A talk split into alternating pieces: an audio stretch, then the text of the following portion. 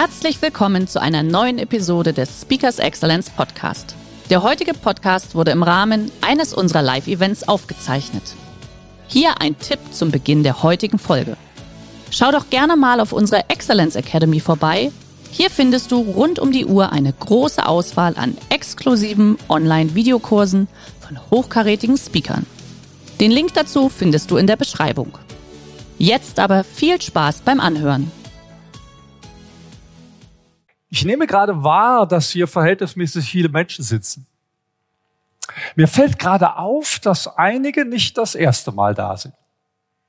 Blöde Sätze, oder? Und trotzdem bringt man Führungskräften genau diese Sätze bei, wenn sie Feedbackgespräche geben sollen. Wahrnehmung, Wirkung, Wunsch. Mir fällt auf, dass sie schon dreimal zu spät gekommen sind. Und ich habe ein bisschen schlechtes Gewissen, dass ich hier über Kommunikation rede. Jetzt haben wir so große Themen, die Zukunft, wir wollen den Mond besiedeln und jetzt kommt der mit Kommunikation.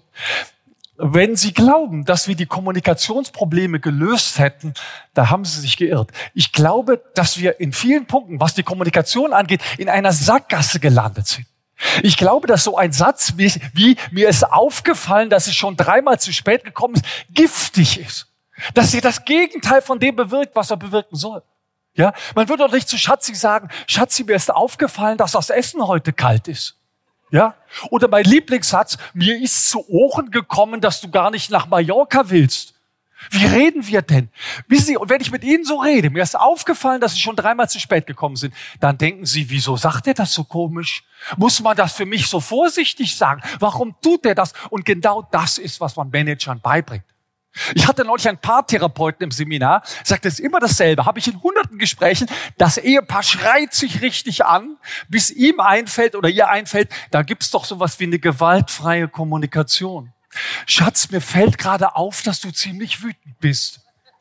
Macht das die Situation besser? Nein, das macht sie nicht besser, das macht sie schlechter. Ja? Wir hören an jeder Stelle, in jedem Management-Seminar, wir müssen Mitarbeiter mehr loben. Lob ist das Giftigste, was man sich vorstellen kann. Es gibt einen schönen Dialog von Ephraim Kischer und da sagt der eine zum anderen, wie ist es dir denn gelungen, ihn fertig zu machen? Sagt der andere, durch Lob. Ja? Machen wir ein ganz einfaches Beispiel. Sie kommen nach Hause, Schatzi hat gekocht und sagt, oh Schatzi, dein Schweinebraten ist heute wunderbar, super, ganz toll. Jetzt sagen Sie doch gut, oder? Wenn man den Schweinebraten. Nein, der Satz ist giftig. Weil was wird Schatzi jetzt machen? Schatzi wird sich erstmal freuen und jetzt geht was los. Schatzi möchte den Satz wieder haben und Schatzi überlegt, was habe ich denn gemacht mit dem Schweinebraten? Ich, ich habe eigentlich nichts anderes gemacht als sonst. Und jetzt fängt Schatzi an zu experimentieren. Bisschen mehr Salz, bisschen länger, bisschen kürzer. Also, und Schatzi strengt sich an. Und wenn Schatzi den Satz jetzt nicht bekommt, ist es schlimmer als vorher. Das heißt, es wäre so einfach, wenn, wenn ihr sagen würdet, wenn sie sagen würden, Schatzi, mir schmeckt der Schweinebraten heute besonders gut, dann wäre es einfach. Aber wenn wir sagen, der ist heute besonders gut, dann ist das furchtbar. Oder was haben wir noch gelernt? Wir sollen auf welcher Ebene bleiben, wenn es Ärger gibt? Auf der Sachebene. Ja, also ich liebe es, die Manager-Seminare zu lesen. Da war vor drei Monaten, vier Monaten war ein großer Artikel über Killerphrasen. Ja, der Peter Brandl hat dazu gerade einen super intelligenten Post abgesetzt. Also Killerphrasen und natürlich lautet der, der Artikel, bitte keine Killerphrasen. Lassen Sie die Killerphrasen frei und leih sein und das Problem ist gelöst. Wenn wir die Sätze sein lassen, ist überhaupt nichts gelöst. Wenn einer sagt, das bringt doch nichts, das haben wir noch nie gemacht, dann ist das doch ein Hilferuf, dass da jemand sagt, Beschäftigt euch mit mir, redet mit mir, fragt mich, da ist, ich hab irgendwas ist los. Und zu dem jetzt sagen, also passen Sie mal auf, könnten wir mal bitte sachlich bleiben? Ja? Variationen sind, so redest du nicht mit mir. Das kann man auch anders sagen. Das sind Sätze, die sind giftig. Wenn ich mit Führungskräften übe, Feedbackgespräche zu geben, ja, dann simulieren wir das. Und da gibt es zwei Anfänge, die kommen immer. Überlegen Sie im Moment, wie würden Sie ein Feedbackgespräch anfangen? Der erste Anfang ist, wie geht es Ihnen? Da hat jemand die, die Sandwich-Technik gelernt. Ja, also erst was Nettes, dann so richtig auf die Zwölf und dann wieder was Nettes. Was ist das für ein Menschenbild? Welche Menschen denken so? Das klappt doch nicht.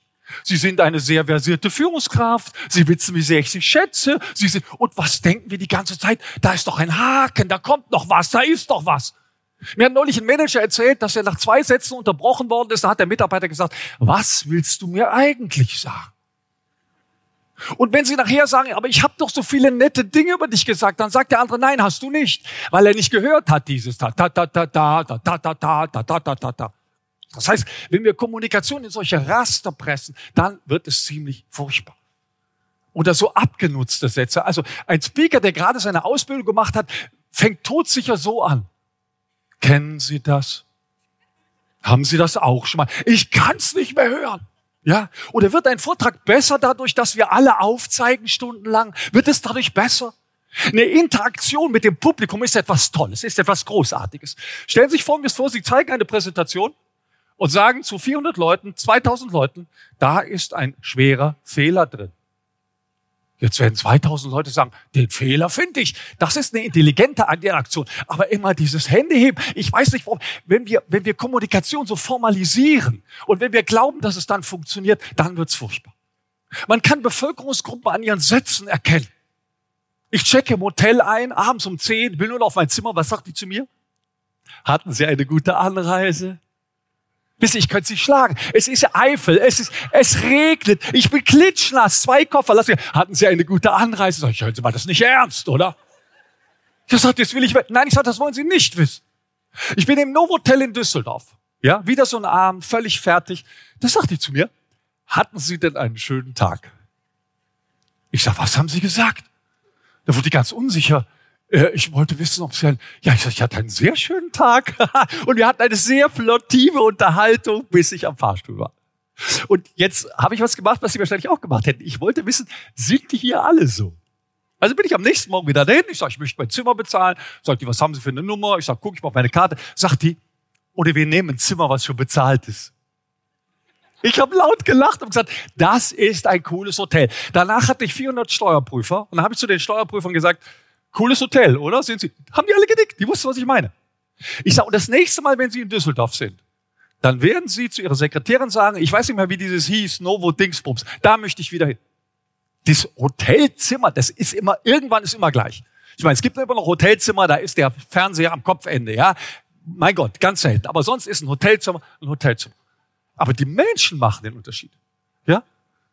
Jeder Optiker sagt heute, wenn man eine neue Brille probiert, wie geht's Ihnen jetzt mit der neuen Brille?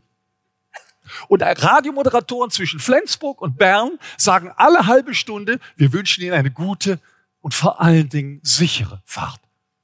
Was ist denn eine sichere Fahrt? Ich weiß nicht, was ich da machen soll. Also sicher ankommen verstehe ich, aber sicher fahren? Soll ich da Panzer fahren oder eine S-Klasse? Ich weiß nicht, was sicher fahren ist. Und trotzdem pflanzt sich der Unsinn fort.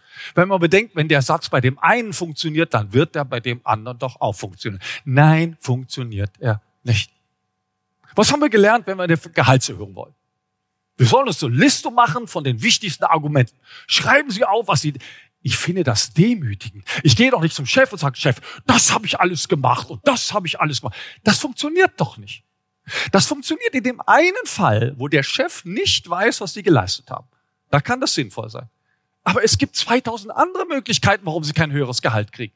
Und für diese ganzen 2000 anderen Möglichkeiten funktioniert das eben nicht.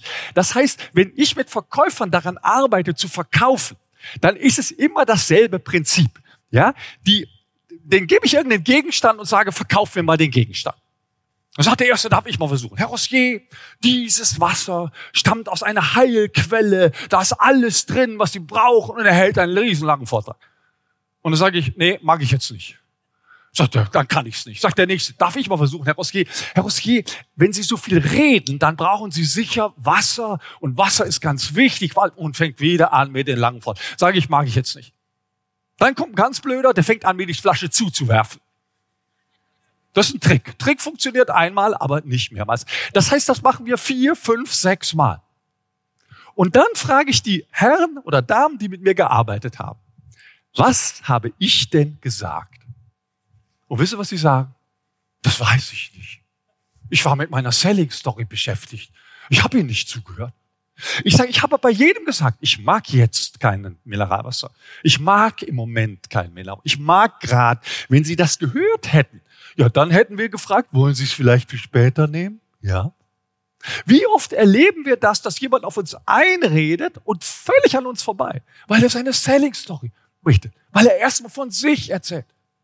Meine Frau ist Konferenzmanagerin, die macht solche Veranstaltungen wie heute. Wissen Sie, wann die sich die Fingernägel abkaut?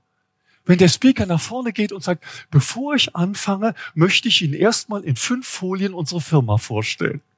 Nicht in fünf Folien die Firma vorstellen. Es interessiert Ihre Firma niemand. Verstehen Sie das? Bevor Sie nicht irgendetwas lösen, was ich habe, irgendein Problem, was ich, brauchen Sie gar nicht anfangen. Ein guter Speaker fängt mit dem Problem seines Publikums an. Die müssen alle sagen, das kenne ich. Das ist mein Problem. Genau das. Und jetzt kann man die Stecknadel fallen hören. Aber nicht erstmal erzählen, erzählen, erzählen. Ich traue mir zu, wenn ich irgendeine Website, also das erste, was Sie mit Ihrer Webseite mal machen sollten, ist, Sie schneiden mal den Text von der Webseite aus und geben es ins Blabla-Meter ein. Blablameter.de, völlig kostenlos. Sie schneiden den Text aus, geben ihn ein und drücken auf den Blabla-Faktor. Ja? Und wenn es jetzt rot ist, würde ich den Text nochmal überdenken. Also, das sollte grün sein. So, und jetzt sollten nicht zu viele ich, wir, wir sind eine Firma, wir sind ein Autohaus, uns gibt es ein. Sie interessieren mich nicht. Schaffen Sie es, Ihre Website so aufzubauen, dass Sie mir sofort die Chance geben zu sagen, das ist genau das, was ich suche. Das ist genau mein Problem. Ja, dieses Buch Story Brand von Donald Miller, das erklärt das bis in die kleinste Kleinigkeit. Eine moderne Website hat mit dem anderen zu tun. Wir machen die Bemusterung für unser Bad und da sitzt so ein, so ein Herr vor uns und sagt, sagt zu uns, äh, Ehepaar je, wie wollen Sie denn Ihr Bad haben? Guckt mich meine Frau an und sagt, schön. Da schreibt er auf, schön. Sag, hören Sie mal, können Sie mir mal sagen, wieso Sie jetzt schön aufschreiben? Ja, sagt er, wenn Ihre Frau sich jetzt nur noch was Praktisches aussucht, werde ich Sie daran erinnern, dass sie das Bad schön haben wollte. Ja? Also um ehrlich zu sein, wir haben ein schönes Bad, schwarzer Schiefer. Sollten Sie das zu Hause haben, wissen passiert, meine schöne Frau alle vier Wochen auf allen Vieren und lässt diesen blöden Schiefer ein. Ja? Aber sie wollte es schön, jetzt haben wir es schön. Bad ist eine Grabkammer, wenn Sie mich fragen, aber schön. Ja? Genau. Von praktisch nicht die Rede. Also hat er genau das verkauft, was Sie haben wollt. Ja, das heißt, wenn Sie einen Menschen überzeugen wollen, anstatt ihn zu überreden, dann hören Sie doch mal auf zu reden und hören doch mal zu. Wenn Sie mir ein Mineralwasser kaufen wollen und ich habe gerade drei getrunken, dann ist das nicht sinnvoll, von den Vorzügen des Mineralwassers zu reden. Und wie oft erleben wir das, dass Verkäufer uns gar nicht wahrnehmen? Wann fragt den mal einer? Wissen Sie, diese Verkäufer, mit denen ich die Übung mache, da kommt kein einziger auf die Idee zu fragen, Herr Rossier, warum wollen Sie denn das Wasser nicht? Dann würde ich sagen, weil ich gerade drei Liter getrunken habe. Dann würde er sagen, ja, ist doch dann ziemlich albern, noch einen vierten Liter zu reden. Ich sage, genau. Und dann sagt er, wollen Sie es für morgen mitnehmen? Dann mache ich die nächste Übung, sage ich, neuer Tag. Dann sagt der Herr Roskier, wollen Sie das Mineral? Nee, das Mineralwasser mag ich nicht.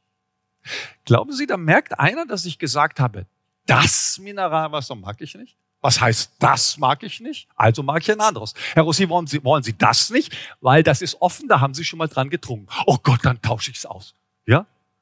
Also, das Zweite, was Sie nicht bemerken, ist, dass ich dabei Ekel, mit Ekel das Gesicht verzogen habe. Herr Rossier, wollen Sie das Mineralwasser? Nee, das Mineralwasser mag ich nicht. Herr Rossier, ekeln Sie sich vor? Ja, warum? Da hat schon mal jemand dran getrunken. Ich besorge Ihnen eine neue Flasche. Es wäre so einfach, der Kunde, der vor Ihnen sitzt, zu sagen, lieber Kunde, was wollen Sie denn? Und ihm jetzt zuzuhören. Lieber Kunde, wollen Sie eine Lebensversicherung? Lebensversicherung kommt für mich auf keinen Fall. Jetzt wissen Sie was. Jetzt wissen Sie, dass Lebensversicherung für ihn ein rotes Tuch ist. Und da fangen Sie an. Jetzt wird er die Geschichte von seinem Bruder erzählen, der betrogen war, wie auch immer. Also sobald man redet, erfährt man nichts. Sobald man zuhört, wir sollten uns nicht so wichtig nehmen. Und das ist, in so vielen Büchern ist das falsch. Erzählen Sie die Selling Story. Natürlich, Storytelling hilft beim Verkaufen. Aber erstmal muss ich die Geschichte finden, die zu meinem Kunden passt. Ich muss ihm erst zuhören. Ich muss ihn ernst nehmen. Und dann kann ich ihm was verkaufen. Ja?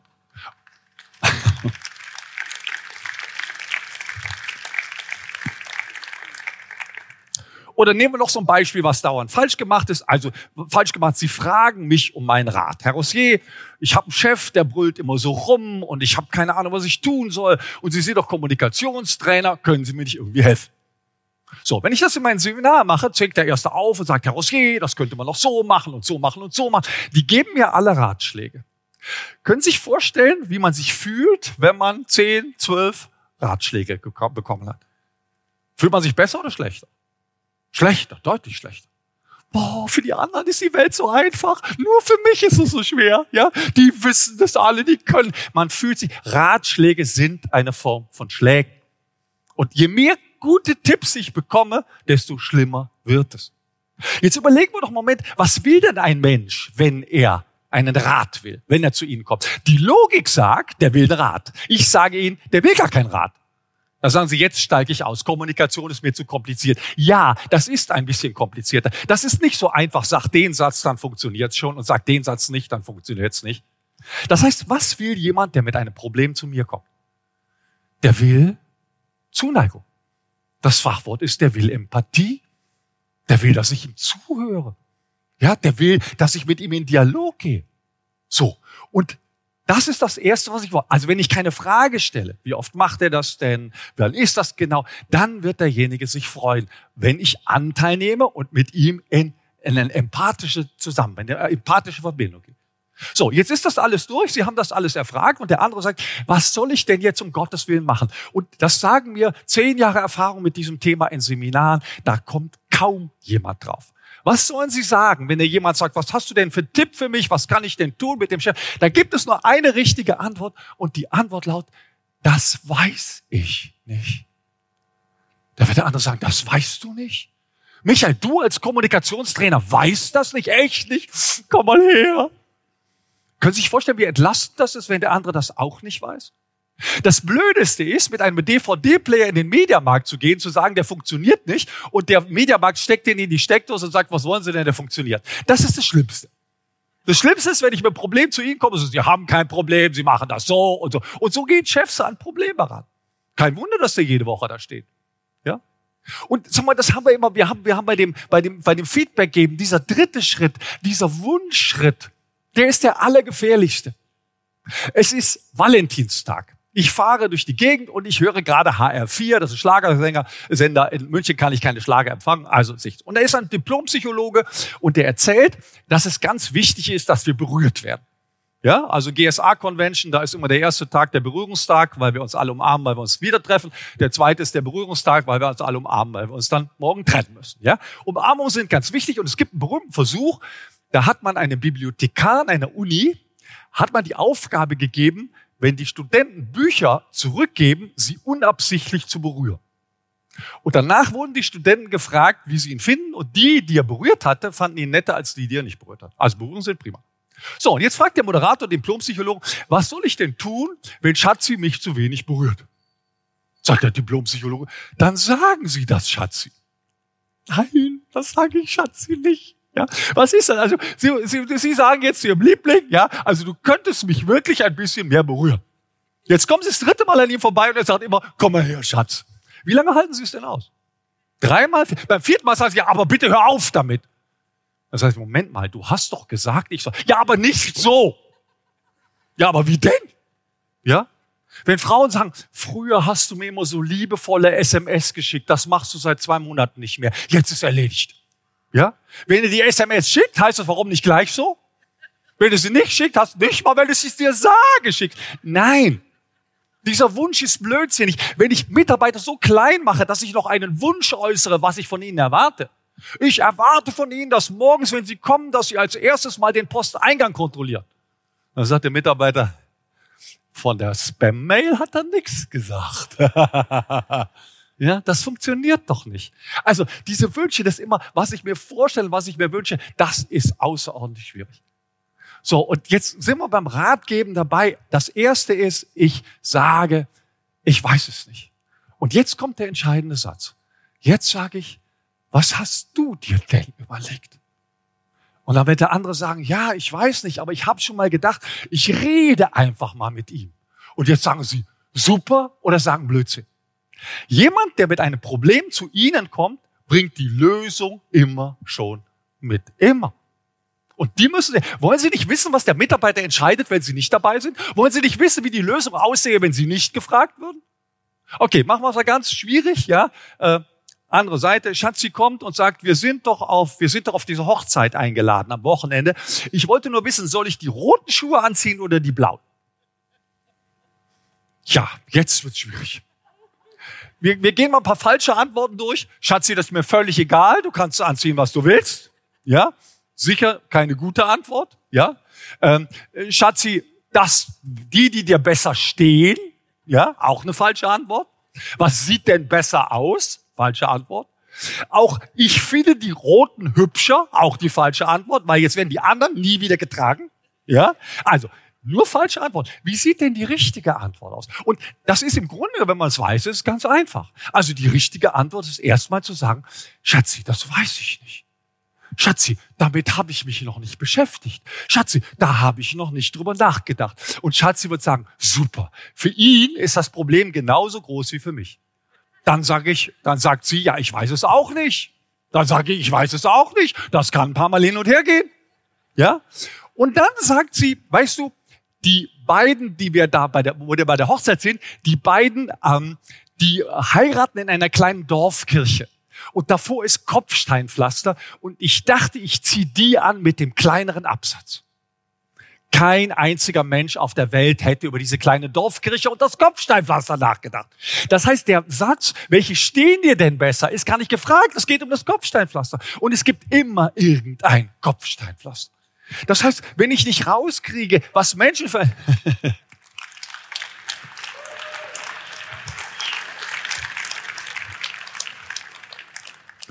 Wenn ich nicht rauskriege, wir haben das heute schon mal gehört im zweiten Vortrag, glaube ich, wenn wir nicht rauskriegen, warum Menschen etwas wollen, was der, was der Sinn dahinter ist, warum sie das wollen, dann ist das wichtig. Ich würde gerne wissen wollen, was ein Mitarbeiter entscheidet, wenn ich nicht dabei bin. Und wenn der dreimal richtig entschieden hat, dann wird der das vierte Mal nicht mehr kommen. Der braucht sie nicht mehr. Der kommt nicht mehr. Und wird sagen, wenn ihr mal Unterstützung braucht, dann fragt den oder den oder den. Aber das tun wir nicht. Wir lieben es, wenn wir erzählen, dass wir die Allergrößten sind und dass wir Durchblick haben und dass wir uns auskennen und kommen jetzt. Und das ist gerade verkehrt. Es ist wichtig, zum Menschen eine Beziehung zu kriegen. Wenn ich über Schlagfertigkeit spreche, da wenden die immer Tricks an. Ja, also wenn einem nicht sofort eine Antwort einfällt, dann lernen die im örtlichen Volkshochschul-Rhetorikus vier Dinge. Das erste ist, sie wiederholen die Frage. Sie fragen mich also und dann wird die Frage wiederholt. Das zweite ist, man stellt eine Gegenfrage. Das dritte ist, man gibt die Frage weiter. Und das Allerblödeste ist, man findet die Frage super. Das finde ich jetzt toll, dass Sie mich das fragen. Das ist echt eine total spannende Frage. Und ich denke mal, was soll das denn jetzt? Ja, das ist, und das sind Tricks. Und wenn ich als Führungskraft Tricks anwende, dann bin ich irgendwann der Trickser. Ach, weiß ich schon, was kommt. Ja, dann macht der einen Trick. Und dann wendet er diesen Trick auch an. Schlagfertigkeitstechniken, die in der 16-jährigen Jugendlichen in der Schule unterrichtet werden, das sind doch keine Schlagfertigkeitstechniken mehr. Es gibt eine kleine Ausnahme zum Schluss, augenzwinkernd. Es gibt so ein paar Techniken, die ich von Watzlawick habe. Das ist die sogenannte wohlwollende oder liebevolle Sabotage. Ja, das liebe ich. Und er gibt ein schönes Beispiel von einer Sekretärin, die kommt zu ihm und sagt, Herr Watzlawick, ich habe ein Riesenproblem mein Chef, der schreit immer so rum. Ich weiß nicht, was ich tun soll.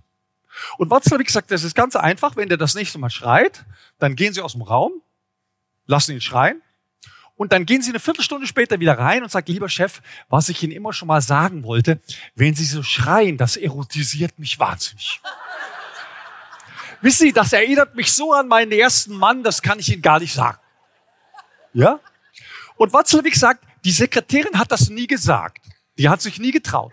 Aber das Verhältnis zu ihrem Chef wurde deutlich besser, weil sie immer dachte, wenn ich ihm das sage, wenn ich mich das trauen würde, dann wäre aber was los. Ja, das heißt, ich habe so ein Schwert in der Tasche. Ich fühle mich nicht mehr machtlos und das kann dann ein bisschen einfacher sein. Und ich habe inzwischen für diese liebevolle Sabotage viele, viele Geschichten gesammelt, die ich äh, immer der, der, der Pool der Geschichten wird immer mehr. Also stellen Sie sich vor, Sie haben eine Tochter, die macht das Bett nicht, ums Verrecken nicht. Sie diskutieren, sie es ist nichts zu machen, das Bett ist nicht gemacht. Eines Abends kommt die Tochter und sagt, du Mama, mein ganzes Bett ist voller Brötchenkrümel. Ach, sagen Sie, da muss ich eine Semmel gegessen haben beim Bett machen. Am nächsten Tag ist das Bett wieder voller Brötchenkrümel. Am übernächsten Tag ist das Bett gemacht. Das ist für die Tochter zu stressig, immer dieses Bett sauber zu machen. Ja? Und das Problem ist völlig stressfrei gelöst. Ja? Mein Sohn,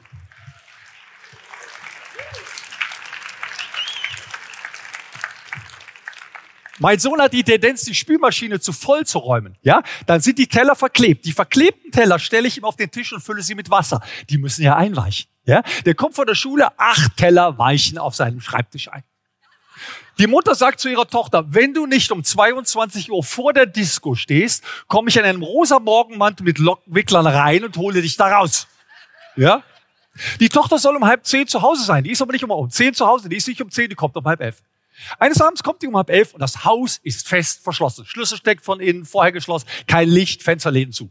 Die Tochter wirft Steinchen, klopft.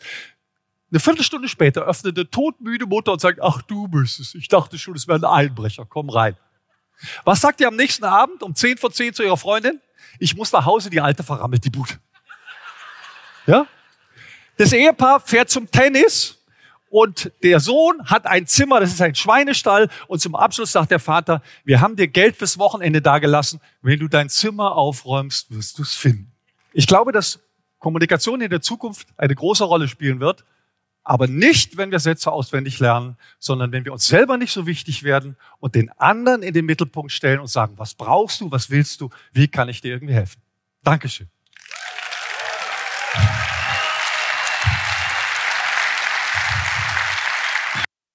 Der heutige Vortrag hat dir gefallen? Dann schau dich doch gerne auf unserem Kanal um oder sei live bei einem Forum dabei. Weitere Informationen findest du in der Beschreibung. Bis zum nächsten Mal.